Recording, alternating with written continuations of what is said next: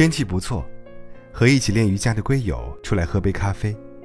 聊到酣畅之际，我说：“得好好珍惜这两年呐，以二字开头的年龄，马上就要不属于咱们了。”他随意的搅着咖啡，淡淡的说：“是啊，即将三十岁，仍然孑然一身，别人看我都觉得孤单，一个劲儿的催催催。可为什么我觉得单身这么爽呢？说真的，我一点都不想结婚。不想结婚，这是我这一年来。”从我的单身朋友那里听到的最多的一句话，甚至很多结了婚生了娃的人，也会在聊起未婚岁月时一脸的怀念。他们羡慕单身女性的自由洒脱和勇气。我一个结了婚的朋友说：“我如果可以活得像某某一样，我也不会选择那么早结婚的。”他所谓的某某，当然是一个我们共同的朋友。这个被人羡慕至极的单身姑娘，过着什么样的生活呢？有着一份高薪水的工作，就职于世界五百强的公司，二十九岁，已经做到主管的位置。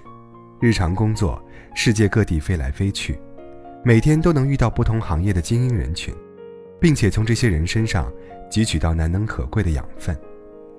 我们按部就班，一眼看尽三十年，他却每一天都在遇见一个新世界。三十岁女性的天花板离他很远。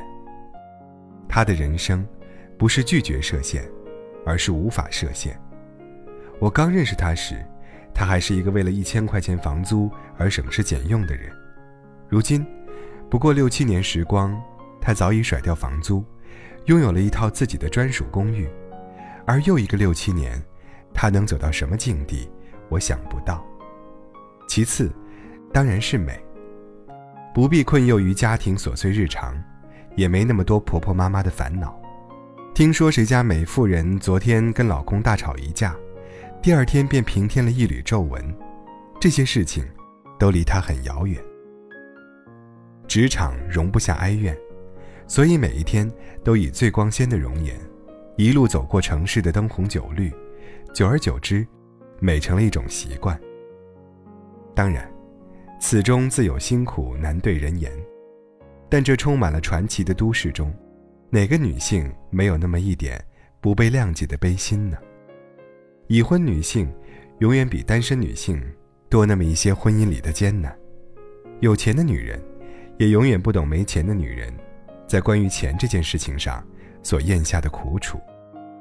以及还有一个更残忍的真相：没钱的女性，不管是单身还是结婚，都可能要比有钱的女性活得更艰难一些。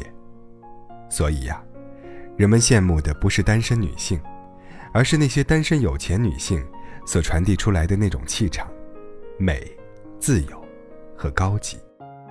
单身并不惨淡，结婚也可以很幸福。最可怕的是，你因为没钱而不得不将就着结了婚，从此一生再也得不到小心念念的自由和爱情了，甚至于那份老天赏赐的美貌。也日渐在怨怼中失了颜色。红颜未老恩先断，那是没钱的姑娘最害怕的事情。而经济自由的女性，永远都有这样一条退路：你不爱我，我可以把自己宠上天。毕竟，失恋了，我可以拿着钱去做让自己舒服的 SPA，还可以坐上飞机，跑到一个无人认识的城市，让新的风景。带走旧日的悲伤，非常有钱的梁朝伟，可以在心情不好时说走就走，去伦敦看鸽子。可经济不独立的已婚女性，哪怕被人指着鼻子骂：“这是我的房子，你要是看不惯我，可以滚蛋。”却都没有勇气跨出那个房门。这就是为什么我一直主张每个女孩子，如果可以，一定要在婚前。拥有一套属于自己的房子。这世间，真的没有任何事情，比你知道自己有地方可去，更充满安全感了。永远保持可以离开男人的能力，就是女性的独立，不仅是经济上的，还有精神上的。结婚多年，你问我说，婚姻艰难吗？当然，最难的。不是妾言未改君心改，也不是如今七事都变更，柴米油盐酱醋茶，而是你看着满地黄花，心事憔悴，却发现自己竟然早已失去了谋生的能力。所以，只能一忍再忍，忍无可忍，从头再忍，然后感慨起那些年单身的时光有多美好。其实美好的。是不必依附，是无需妥协。这就是为什么越来越多的女孩不愿意结婚的理由。她们害怕在婚姻中丧失了原本可以独立的能力，她们害怕曾经的自由时光一去不复返。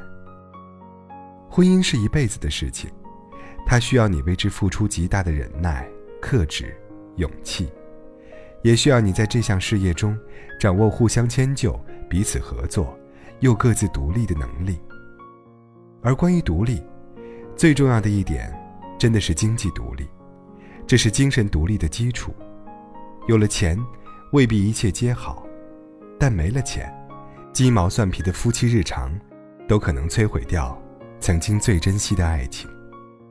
所以，如果单身都过不好，那么真的别急着结婚了。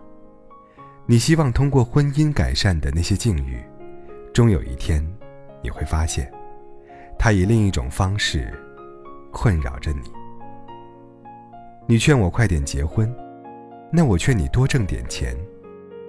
毕竟有钱的单身女性，可以多那么一点不妥协的机会，所以也有更多的选择。比起潇洒的单身，那些婚姻困境里的退无可退，才是最可怕的。